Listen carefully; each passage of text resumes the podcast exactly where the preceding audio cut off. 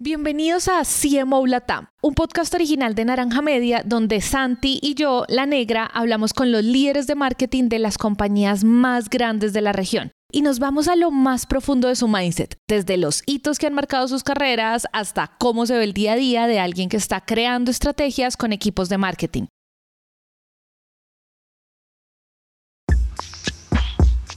Este episodio es traído a ustedes por HubSpot. explain.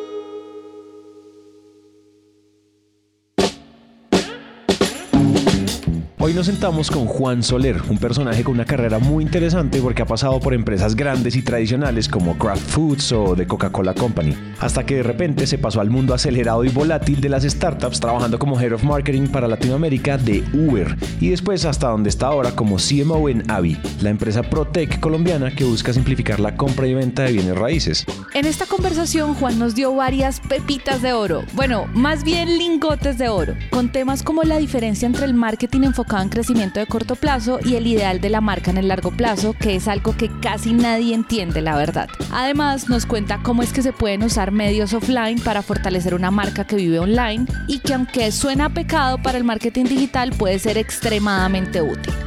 Entonces, empecemos hoy en día definamos a Juan, pero en su día a día, en, los retos que lo trasnochan. En este momento, ¿qué te trasnocha? ¿Qué los tiene Navi como corriendo? ¿Cuál es el nuevo reto? Y, digamos, ¿en qué andas? ¿Cuál es el incendio de hoy? Sí, bueno, creo que es una muy buena pregunta y la tengo, la tengo súper clara, porque sí, efectivamente me, me trasnocha y me ocupa. Creo que el, el mayor reto que vivimos actualmente las personas de marketing y mucho pasa en compañías de tecnología es cómo balanceamos la construcción de una marca de largo plazo con los resultados de corto y de mediano plazo. Eh, y yo creo que esto es, al final, como que mi punto de vista son cosas que son imposibles de separar. Y creo que pensar así como muy románticamente, como en el pasado, que las compañías y las marcas se construían a tres y a cuatro y a cinco años, eso no es material, eso no es útil. Creo que las marcas sí, es importante que tengan una postura y, una visión de largo plazo, pero también es importante que ese posicionamiento se pueda monetizar, se pueda materializar, le ayude al crecimiento del negocio. Entonces, ese es mi, mi día a día, cómo construir una marca, pero una marca que podamos monetizar y que ayude a acelerar el crecimiento del, del, negocio. En esa suerte de dicotomía slash o se vuelven siameses las dos cosas o, o, no, digamos que uno igual trata de forzar esos puntos. Y ustedes son startup VC backed, ustedes son fondeados, es decir, igual hay presiones de métricas enormes del cortísimo plazo, como hay que duplicarse de hora a hora. Entonces, un poco como, entiéndeme, ayúdame a entender cómo estás...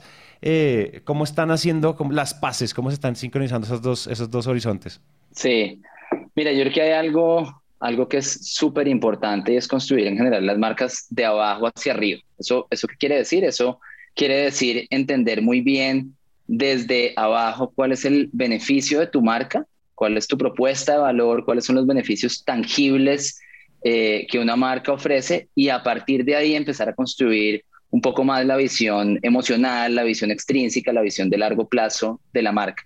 Creo que muchas compañías y muchas marcas cometen el error de arrancar al revés. Y es que primero quieren llegar a ser una marca culturalmente relevante cuando la gente ni siquiera sabe qué hace su producto, cuando la gente no sabe qué le soluciona a, su, a sus usuarios su producto en el día a día. Entonces yo creo que lo que yo le, le recomendaría a cualquier persona que enfrente este reto es entender hoy por hoy, mi marca, cómo le ayuda a los usuarios y a los consumidores en su vida cotidiana. Y eso es lo primero que hay que dejar y establecer muy claro en toda la comunicación, ser como súper convergente en ese mensaje. Por ejemplo, nosotros estamos actualmente eh, resolviendo un gran dolor de, de los propietarios de vivienda en Latinoamérica y es que les ayudamos a que vendan su casa de manera rápida, de manera simple y de manera segura.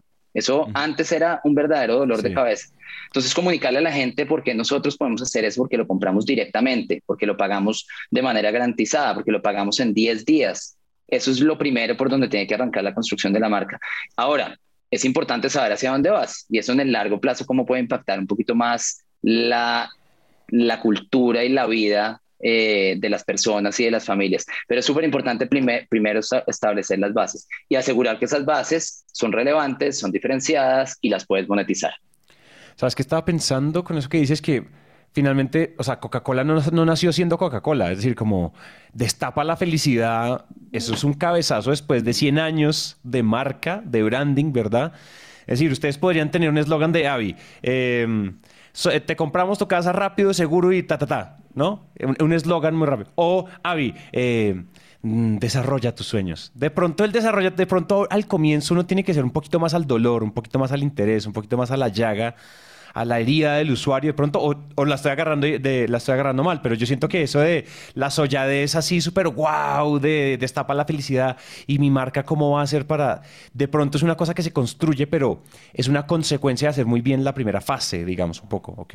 Sí, no, lo, creo que lo resumiste súper bien. De hecho, yo tuve, tuve el chance de trabajar en Coca-Cola y, y mucha gente incluso eh, que trabaja con, con Coca-Cola interpreta que todo el portafolio de Coca-Cola se debe manejar de la misma manera, pero como tú dices, Coca-Cola al principio fue una, una bebida eh, uplifting and refreshing, con cafeína, y eso, era lo que, eso es lo que hizo que, que esta marca fuera muy grande a nivel mundial. Después de que la gente entendió que era uplifting and refreshing porque tenía cafeína, porque tenía burbujas, esta marca empezó a tomar otra connotación mucho más cultural.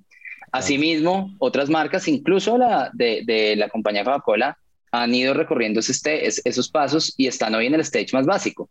Y tú ves que, hay marcas que creo que muy bien una compañía como Coca-Cola trata eh, de manera mucho más funcional, mucho más directa, mucho más intrínseca y va recorriendo un camino en el que va conectando sus beneficios de producto con beneficios emocionales. Creo que esa es como claramente la, la clave. Sí, de acuerdo. Oye, ahorita que lo mencionas, Oye, ¿hay alguna, hay alguna, o sea, tú sientes un, cambio grande de salir a hacer marketing de una, o sea, yo sé que es obvio que sí, pero que veamos un poco los detalles sucios de salir hacer marketing en una compañía como Coca-Cola, hacer, hacer marketing en una startup. Es decir, creo que hay una, ¿cierto? Hay como unas cosas, o sea, el juego cambia o no. Sí, es, a ver, es, es diferente y yo creo que la, la diferencia fundamental es que tú una compañía de tecnología, una compañía de rápido crecimiento como puede ser Avi, necesitas, necesitas que los resultados de marketing sean mucho más directos al negocio, mucho más medibles. Traes menos inercia que la que trae una compañía, una marca grande, global, establecida. Eh, entonces, si tú no haces un, trabajo eh, outstanding, una marca globalmente posicionada, probablemente no notes mucho la caída ni notes mucho el resultado. Si tú en una compañía de rápido crecimiento no haces un trabajo outstanding, vas a notar que te vas a quedar atrás del mercado, que no vas a poder crecer a la velocidad de los, de los retos de la compañía. Entonces, esa es una de las grandes diferencias. Eh, y creo que la otra es que estas compañías, en una compañía digital puedes medir mucho más, a diferencia de consumo masivo. Y creo que ese es parte del reto de las marcas y las compañías tradicionales cómo empiezan a atribuir mejor los esfuerzos de marketing al resultado de negocio, pero definitivamente es más difícil medir, es mucho más difícil medir el éxito de una campaña en ventas en una marca de consumo masivo que en una compañía digital, porque en una compañía digital tú puedes saber exactamente, apenas lanzas una campaña, el tráfico a tu landing page, eh, las descargas de tu aplicación, la cantidad de transacciones, sabes si la gente entró a través de una eh, o entró de manera orgánica. Entonces es muy medible, eh, lo cual me parece que lo hace mucho más interesante y crea como esta cultura también de, de ownership por el resultado y no solo de, de construcción un poquito más etérea de marca. Claro, porque fíjate que hay una de las cosas que uno no habla mucho de, oh, las compañías que tienen que ser data driven y todo el tema, y es que los datos igual son como son tu accountability partner finalmente, ¿no? Son la persona que está, que te, que te mantiene como accountable en el proceso. Sin duda, creo que cada vez más los datos son, son la base realmente de la toma de decisiones. Creo que en el pasado nos basábamos mucho en insights y en entendimiento de usuario, pero no teníamos la capacidad de retroalimentar el pensamiento a partir de los resultados reales. Entonces generábamos hipótesis muy bien informadas, con herramientas de investigación cualitativa, cuantitativa, lanzábamos iniciativas de marketing, pero era mucho más difícil realmente entender si los esfuerzos de marketing eran o no efectivos y si las hipótesis habían sido correctas. Hoy es perfectamente medible. Em, hay mucho todavía por entender cómo se mide, es parte como de nuestra obsesión eh, en AVI, pero sí tenemos mucha más data y mucha más retroalimentación alrededor del resultado. Claro. Oye, te quería preguntar algo y es, no sé si te, para, para, para terminar de amarrar esta primera parte, y es, ¿cuáles, ¿cuáles crees tú, ya sea porque te hayas dado en la cabeza o porque dijiste, uy, me esquivé esa bala, cuáles son esos errores que uno suele cometer negociando el corto plazo con el largo plazo? Es decir, lo que decíamos, una marca sólida posicionada versus responder a las métricas del negocio y mover las agujas del corto plazo y, responder a juntas directivas y un montón de cosas. ¿Dónde, están, ¿Dónde creías tú que están los errores que uno comete ahí? Y si has cometido alguno, tíranos la anécdota, si la puedes contar, obviamente. Sí, sin duda. Yo creo que, creo que he cometido varios errores a lo largo de mi carrera. Creo que es, creo que es importante tenerlos bien claros para no repetirlos. Eh, y te diría que tal vez algunos de los más de los más claros giran en torno a lo que te comentaba atrás y es no no tomarse realmente como el tiempo y el trabajo de entender eh, si tu producto, si un producto en el corto plazo resuelve una necesidad real. Em, recuerdo un par de lanzamientos de producto, no, no quiero mencionar como las compañías, pero sí un par de lanzamientos de producto que probablemente no fui suficientemente crítico alrededor del resultado y, me enamoré un poquito del producto y al final el producto no fue suficientemente exitoso en el mercado. O sea, ahí como que para mí el gran aprendizaje es, es importante enamorarse de las ideas eh, y darles todo el chance posible, pero es importante también en, algún punto del proceso ser, ponerte como el sombrero puesto y ser súper crítico y tratar de ver los resultados desde las dos ópticas. Siempre que hagas un, eh, un pretest de una campaña, eh, una prueba de producto en, el lanzamiento de, un nuevo producto del mercado, creo que es importante ver por qué sí puede funcionar, pero también pararte en la otra orilla y decir, a ver, si yo leo esta data desde la óptica más ácida posible, es suficientemente contundente para decir, puedo avanzar, voy a invertir, yo invertiría mi propia plata en esta idea. Y creo que lograr como mediar entre esas dos tensiones, la pasión del dueño de una idea que que siempre la quieres sacar adelante, pero también el sentido crítico, creo que es como la, diría como la receta que yo he aprendido a partir de, a partir de, de fallar en marketing, de fallar en iniciativas que no han logrado el resultado. Y por el contrario, cuando he tenido como esta dualidad y como que he visto a través de estos dos lentes los resultados de los proyectos en general, creo que he logrado mejores resultados. Claro, sí, poniéndolos bajo un escrutinio menos, menos romántico, ¿no? Así es. Claro. Así es. Esta es una pregunta como muy salida del script, pero tengo mucha curiosidad y es, esto que ustedes hacen en Avi, que es ayudarle a, dueños de, propiedades, ayudárselas a venderse, a, todo esto de un momento, como en un proceso mucho más seguro, mucho más estructurado y mucho más rápido. Ustedes, o sea, ustedes tienen un usuario muy particular y es que la gente está poniendo como en sus manos el, el digamos, como su patrimonio de alguna manera, ¿no? La gente está diciendo como, oye, esto no es mi apartamento, mi casita, mi... No, esto no es como, ah, eh, sí, te ayuda a vender tu PlayStation. Sí, sencillo, o sea, ¿me entiendes? La gente vende su PlayStation por OLX o Mercado Libre o lo que sea. ¿Cómo ustedes han manejado, cómo ustedes han diseñado, cuál ha sido un poco la estrategia que ustedes han montado para que, para, digamos que para, para generar la confianza y para traer algo tan delicado a la mesa en una conversación marca usuario, ¿no? Como ese funnel que ustedes tienen. Ayúdame a entender un poquito cómo es ese, ese customer journey de ustedes y cuáles han sido los insights poderosos que haya habido detrás de, sí. esto. Sí, creo que le acabas de pegar a un punto súper importante que es la confianza. Eh, es muy distinto el nivel de riesgo que tienes cuando pruebas una marca de leche, inviertes un dólar en la caja de leche del día y si no te gusta no la vuelves a comprar, que el nivel de riesgo que tienes como usuario cuando le entregas a una compañía tu, tu casa, tu patrimonio de toda la vida, eh, para que te la compre. Entonces, definitivamente la confianza es súper importante y esta es una de las razones por las cuales nosotros hemos tomado una ruta un poquito distinta a muchas compañías similares eh, y es salir a usar medios masivos medios como televisión, invertir en televisión, para que la gente conozca nuestra propuesta de valor. Y eso tiene justamente una razón y es que los usuarios, especialmente los usuarios en Latinoamérica, en la medida en que ven una marca en medios masivos como televisión o out of home, la ven en un periódico, ven el endorsement de terceros en una nota de prensa hablando de la compañía, un tercero independiente, eh, y eso sumado a esfuerzos ya mucho más directos a generar conversión, todo ese paquete incrementa los niveles de confianza del usuario. Entonces, si bien nosotros hemos construido esta marca como una marca principalmente eh, enfocada al resultado a través de herramientas de performance marketing. Ese ha sido como el ADN de la compañía. Recientemente nos hemos movido a, a como a ser muy obsesivos en, en que la marca tenga una visibilidad superior. Y eso justamente lo que hace y lo que hemos visto que, que, que ayuda a reducir la fricción a la hora de conversión.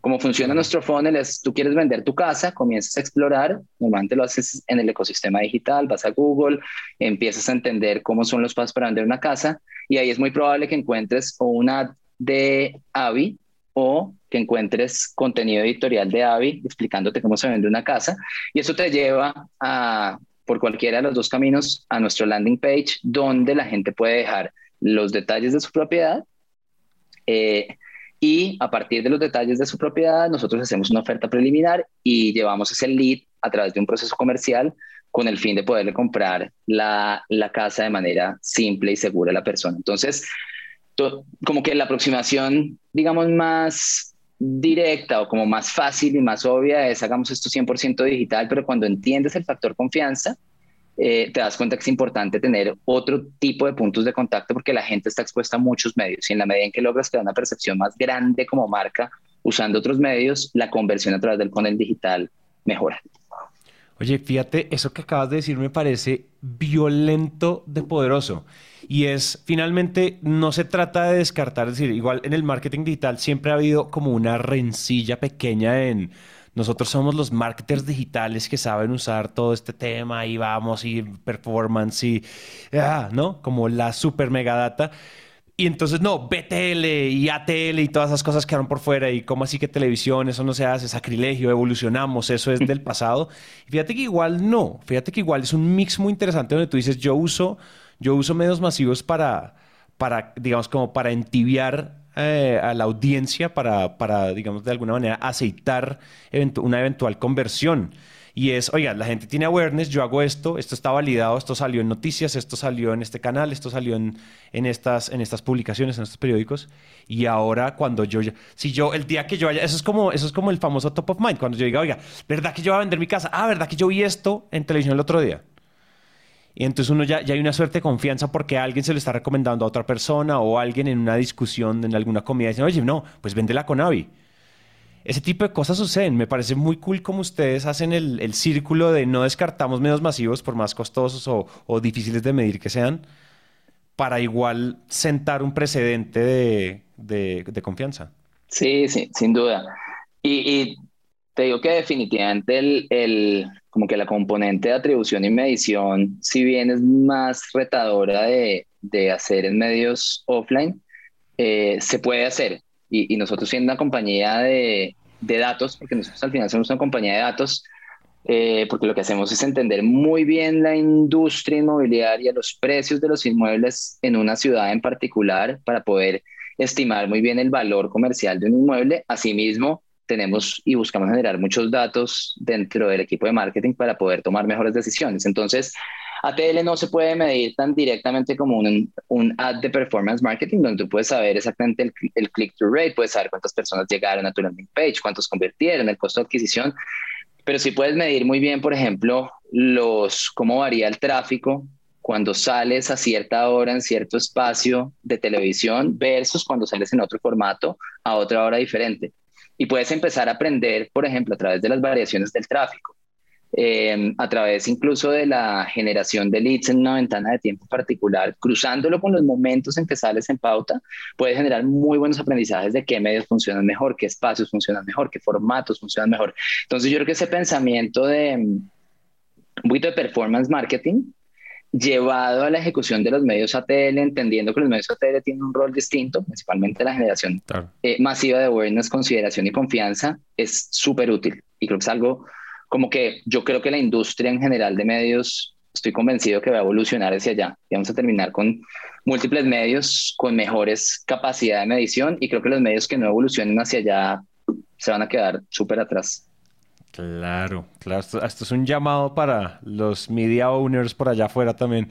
Oye, ¿sabes qué? Se me ocurre, quiero saltar esta pregunta, pero la quiero, la voy a, la voy a, como que la voy a formular de otra manera. Entonces, digamos que tú tienes un amigo que se llama Roberto, Roberto, él fue director de marketing de una compañía hace muchos años, entre el 2000 y el 2010.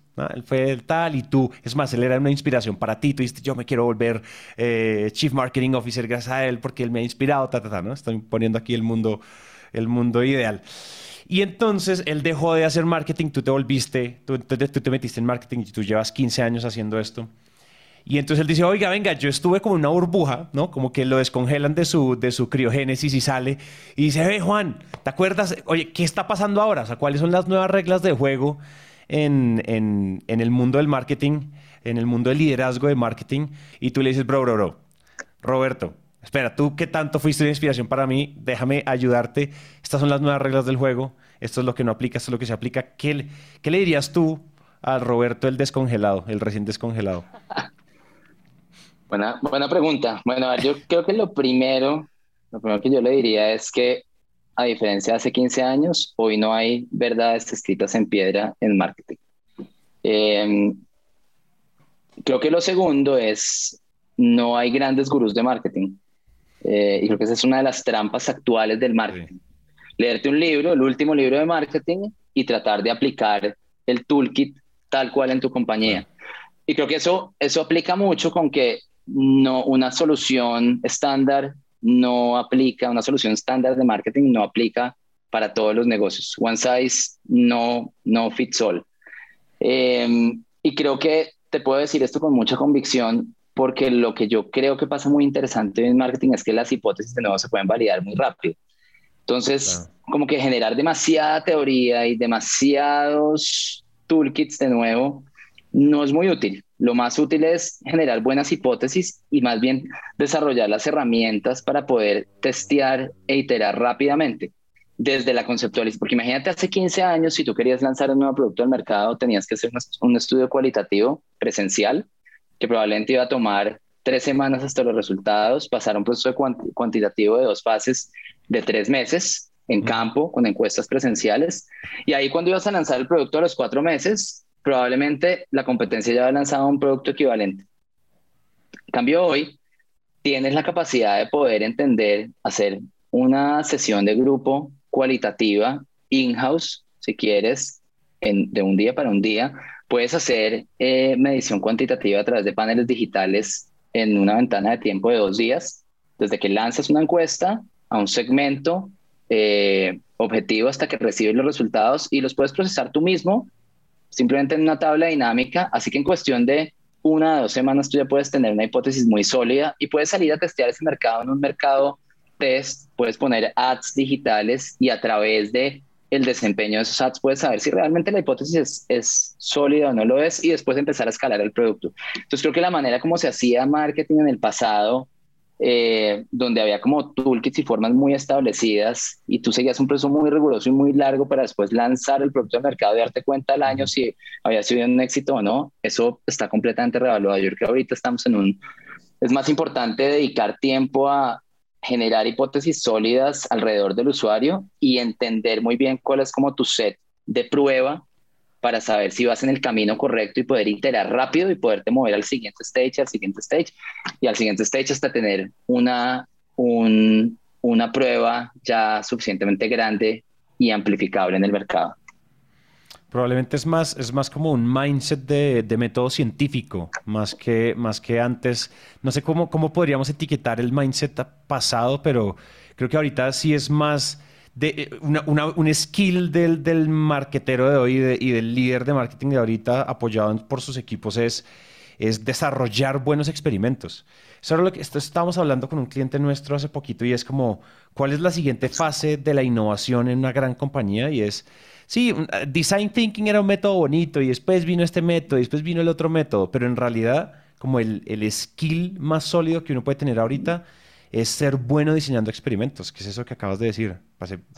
sin duda, yo creo que las, como que las metodologías tienen muy poca vigencia. Entonces, si tú te vuelves un experto en Agile, si te vuelves un experto en Design Thinking, al final siempre va a haber como una nueva metodología para abordar los distintos retos organizacionales.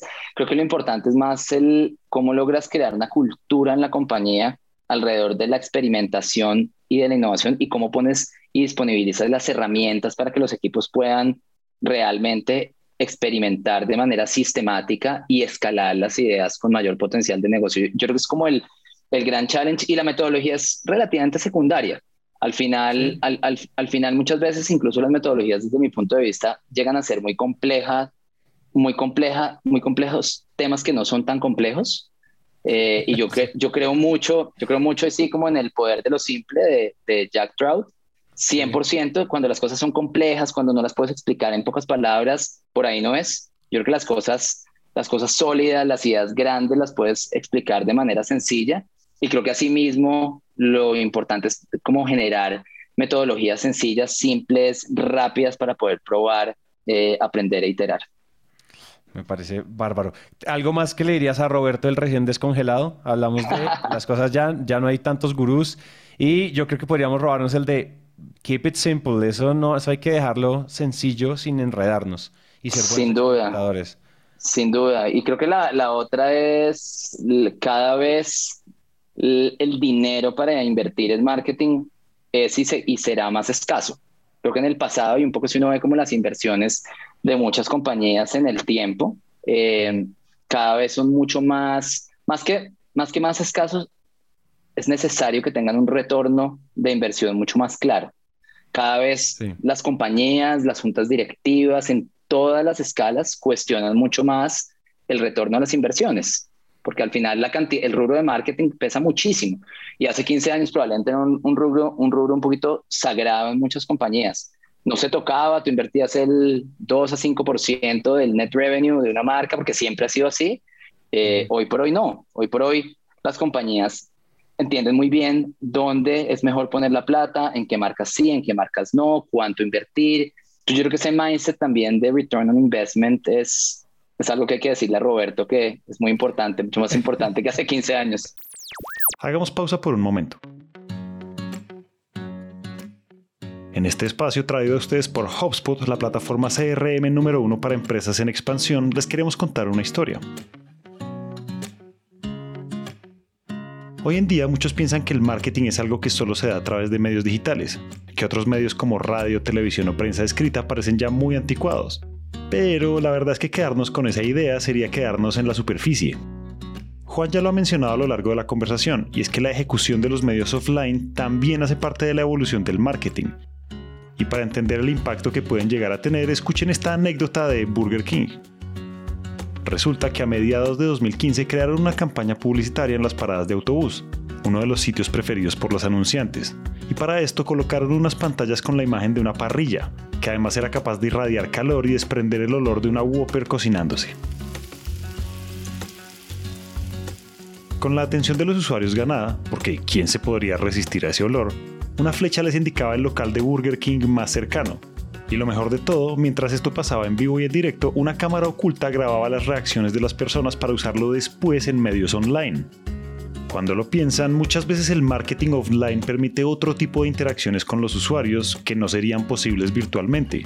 Pero eso no quiere decir que sean medios incompatibles, todo lo contrario. La historia de Burger King nos demuestra cómo funcionan juntos, y esto se conoce como experiencias omnicanal. Lo importante para desarrollar este tipo de experiencias es definir muy bien los objetivos para que cada canal y cada plataforma estén enfocados en satisfacer al cliente.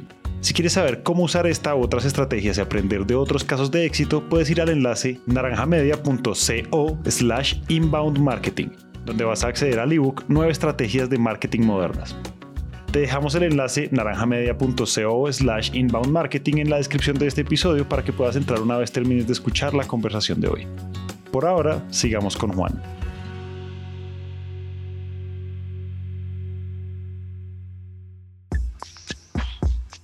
Este episodio es traído a ustedes por HubSpot.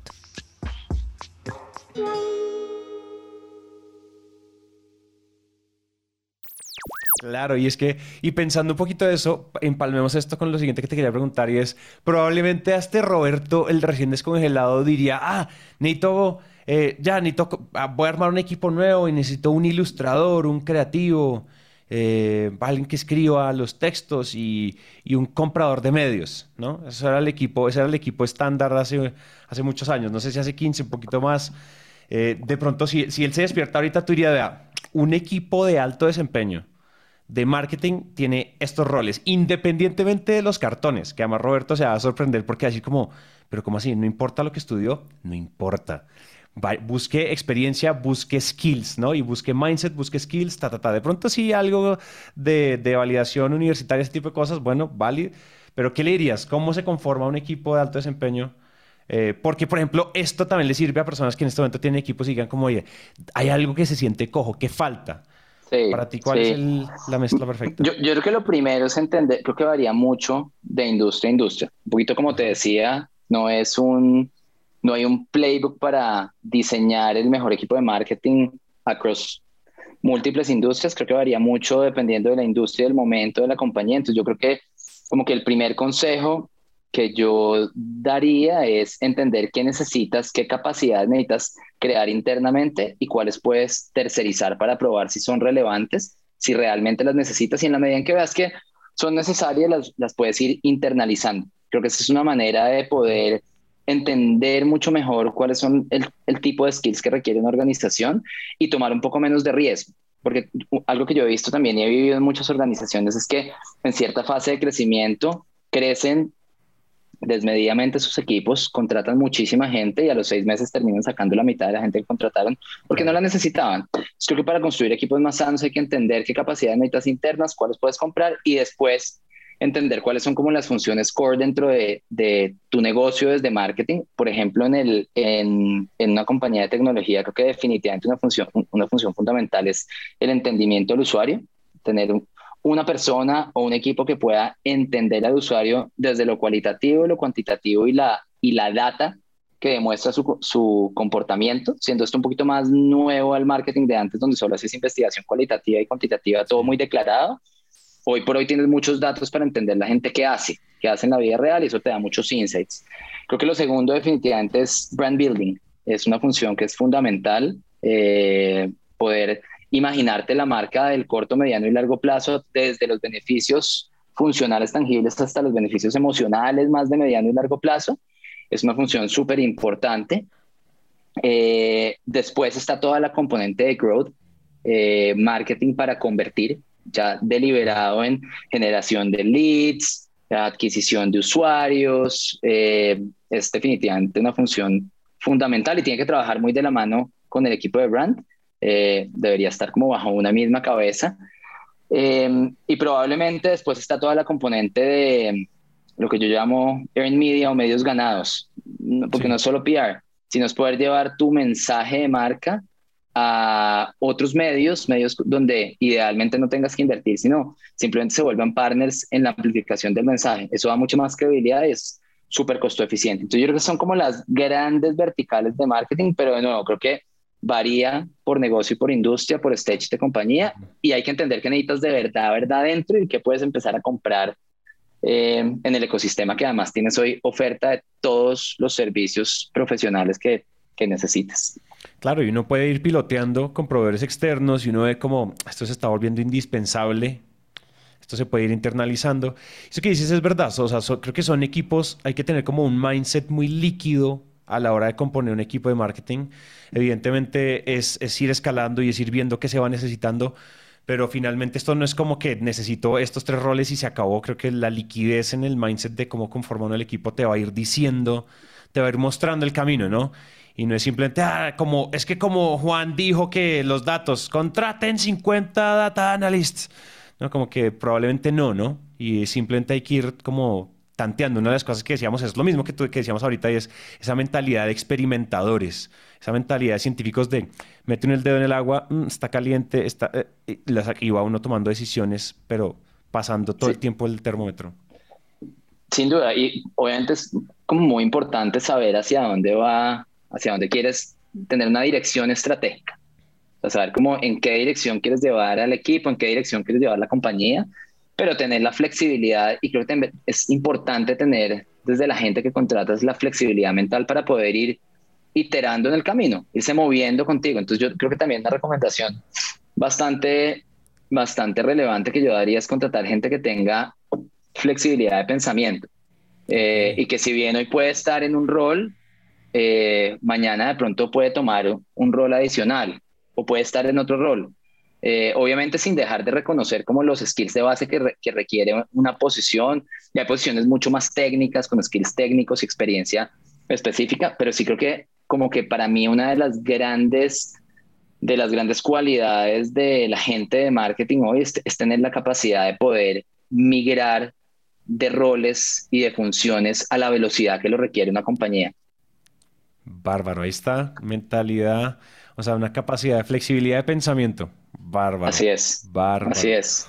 Te quería, ya para ir cerrando, que nos queda poquito tiempo, eh, no me quería quedar sin, sin preguntarte un poco como dos cosas. La primera es en términos de apuestas, y ya miramos si tenemos tiempo para la segunda, pero en términos de apuestas de nuevos medios, de nuevos formatos, de nuevas estrategias, de nuevas cosas, ¿cuál crees, cuáles son tus apuestas ahorita? Eh, y esto lo decíamos como un, tu hoja de apuesta, tú dices como, o sea, aviva para real estate en el, en el metaverso.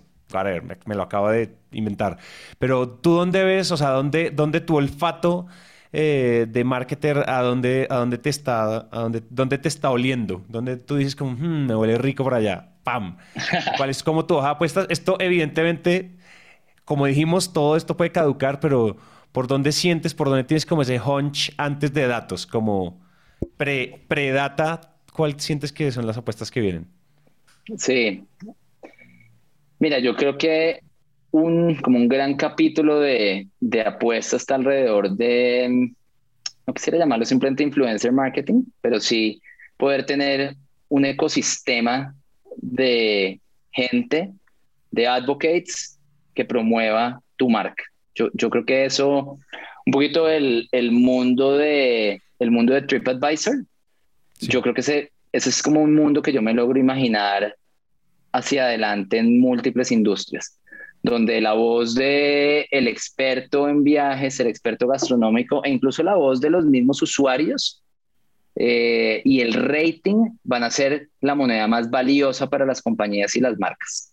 Yo, entonces creo que, creo que eso invita a las marcas a trabajar mucho más de adentro hacia afuera mucho más en poner al usuario en el centro, cuidar su experiencia, como que realmente trabajar por un propósito eh, relevante para los usuarios, porque al final el, el voz a voz, la reputación que viene de los usuarios y de ciertas personas muy influyentes en las industrias, creo que va a ser la moneda más importante y va a ser lo que va a llevar a la gente a tomar decisión por una marca o por otra. Bárbaro, imagínate donde... ¿Tú te acuerdas, tú no te viste ese episodio de, de, Black Mirror donde que todo el tiempo a ti te calificaban y entonces tú y yo estábamos hablando en una entrevista y, ah, bueno, gracias por la entrevista. Y yo, Juan Soler, pum, cinco estrellas. y si tú no tenías por encima, no sé, cuatro o cinco, no te dejaban entrar a restaurantes, cosas así súper locas. Evidentemente no me estoy imaginando tan, tan, ah, tan rayado, probablemente para allá vamos, quién sabe, pero ese tipo de cosas, o sea, hoy en día la gente procesa, yo no sé cuál era el dato que el otro día estaba viendo y le debo a la audiencia el dato, pero la gente hoy en día, hoy 2022, procesa como 120 veces más información para tomar una decisión de compra que hace 10, 15 años. No estamos hablando de 1800, estamos hablando de hace mm, una década y media. Nosotros procesamos 120, o sea, eso es mucho porcentaje eh, de información extra que procesamos para tomar una sola decisión de compra, de una camiseta, un computador, una consola, un, un apartamento, un carro. Imagínate las cosas de consumo mucho más costosas. Sí, sí, no, sin duda. Y, y, creo que lo más interesante es que ya muchas marcas y compañías han entendido que ayudar a la gente a procesar esa data eh, para tomar decisiones más rápido, por ejemplo, a través de un rating, eh, es, es un gran espacio de oportunidad. Entonces, sí, yo me imagino un mundo ah, muy como dices a lo Black Mirror, donde, donde los ratings, donde los reviews, donde la opinión de terceros va a empezar a cobrar mucha más relevancia y la vas a tener siempre a un clic de distancia para cualquier decisión, obviamente para una decisión importante de tu vida, mucho más. Entonces, sí creo que eso es como algo donde, donde estamos, donde yo estoy muy apostado y creo que eh, hay que hacer esfuerzos muy deliberados en, en construir esa reputación eh, orgánica. Sí. Oye, y en términos de más que apuestas, de pronto un poco como, como enfoques de aprendizaje, eh, te quería preguntar, como meterme un poquito al rancho, como qué andas estudiando, qué andas aprendiendo, qué andas leyendo, qué, cuentas de, como de, estos temas andas siguiendo, un poquito como por dónde está. Yo estoy, o sea, a mí me pasa algo y es que uno, uno su aprendizaje tiene como pequeñas microobsesiones. A veces a uno le da como, uy, es que estoy metido con este tema de, no sé, influencer marketing, estoy, estoy leyéndome este libro, estoy haciendo esto o lo otro. Cuéntame un poquito como en qué andas en términos, o sea, tu educación, por qué camino está agarrando. Sí, bueno, creo que, a ver, tengo, ahora tengo como un tema bastante, como bastante particular y es la integración de producto y marketing en compañías de, de tecnología. Em, que creo que es un tema que no está, como que se está escribiendo ahorita. Yo vengo de Uber, antes de estar en Avi estuve en Uber y pude ver como el modelo global de integración de producto y marketing y creo que es un muy buen referente. ¿Cómo logras tú trabajar entre marketing y producto en crear un producto que, que sea súper ganador desde la experiencia para el usuario y que tenga puntos de diferencia muy agresivos para comunicar eh, en, en, las campañas de marketing? Pero creo que todavía hay mucho por, como por entender y por escribirse desde cómo integrar los equipos, cómo trabajar en el día a día, qué metodologías buscar, eh, cómo medir el éxito de un producto y una campaña de la mano. Eh, entonces estoy ahora como muy, como muy metido eh, en ese tema. qué nota, qué nota. Oye, ah, una, una, quería cerrar, yo, yo te hice tu debido stalking, obviamente, pero tuvimos como una gran lección ahorita en la, en la llamada, en, en esta entrevista nos contaste un poco una lección grande que tuviste en Coca-Cola.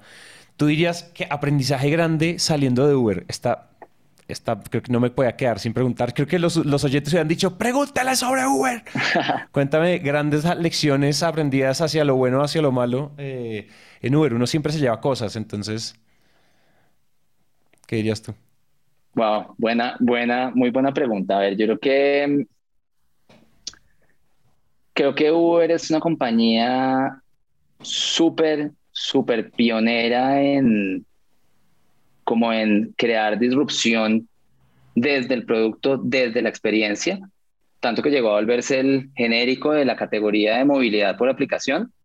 Em, y creo que eso, eso viene mucho de como de un mindset de constantemente estar explorando eh, cómo llevar la categoría al siguiente nivel. Creo que eso es algo como que yo veía en Uber y, y me parece como muy inspirador, cómo llevas la categoría al siguiente nivel, no solo tu marca cómo logra ser el primero eh, en alguna característica, en algún feature. Es como si ya tienes eh, un servicio de movilidad, como es el primero que lo haces de manera ecológica, cómo lo haces de manera sostenible para el medio ambiente, cómo lo haces eh, affordable. Entonces, como que ese pensamiento de estar desarrollando la categoría como líder, creo que es muy acertado en una categoría que después se volvió demasiado competida y que creo que si Uber no hubiera tomado la delantera en muchos temas en movilidad, simplemente hubiera sido, se lo hubieran comido todos los mitos en el mundo con una propuesta muy similar, eh, más barata.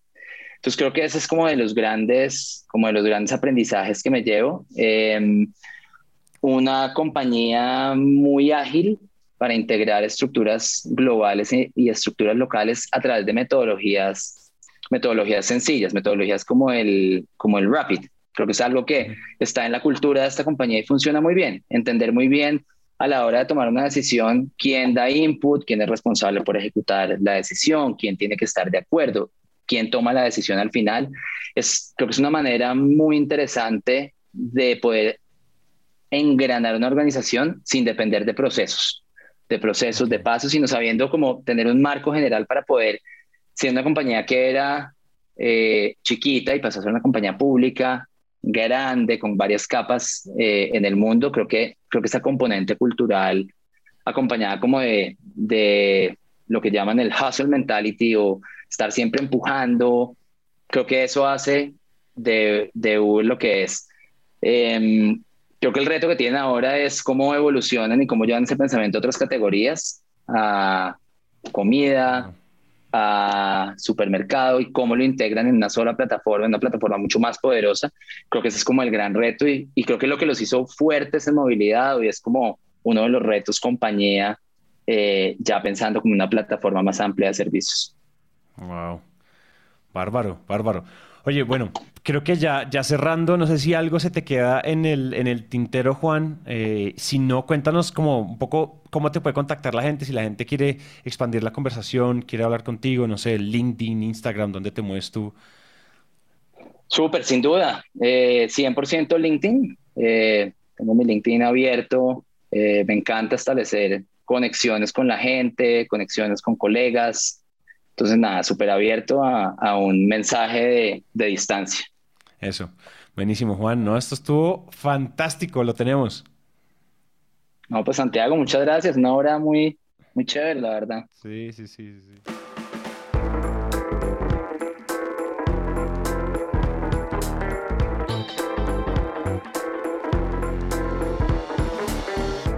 Yo sé que ustedes nos iban a acosar si no le preguntábamos sobre Uber. Pero bueno, así acaba este episodio. Muchas gracias a Juan por su tiempo y por esta conversación tan interesante y que nos dio ideas que en realidad no esperábamos, como ese tema de pautar en televisión. Yo creo que nadie se lo esperaba, ¿no? Antes de irnos, les pedimos que dejen una reseña de 5 estrellas en Apple Podcast y en Spotify para que este show continúe. También nos pueden seguir en redes sociales como arroba naranjamediapod.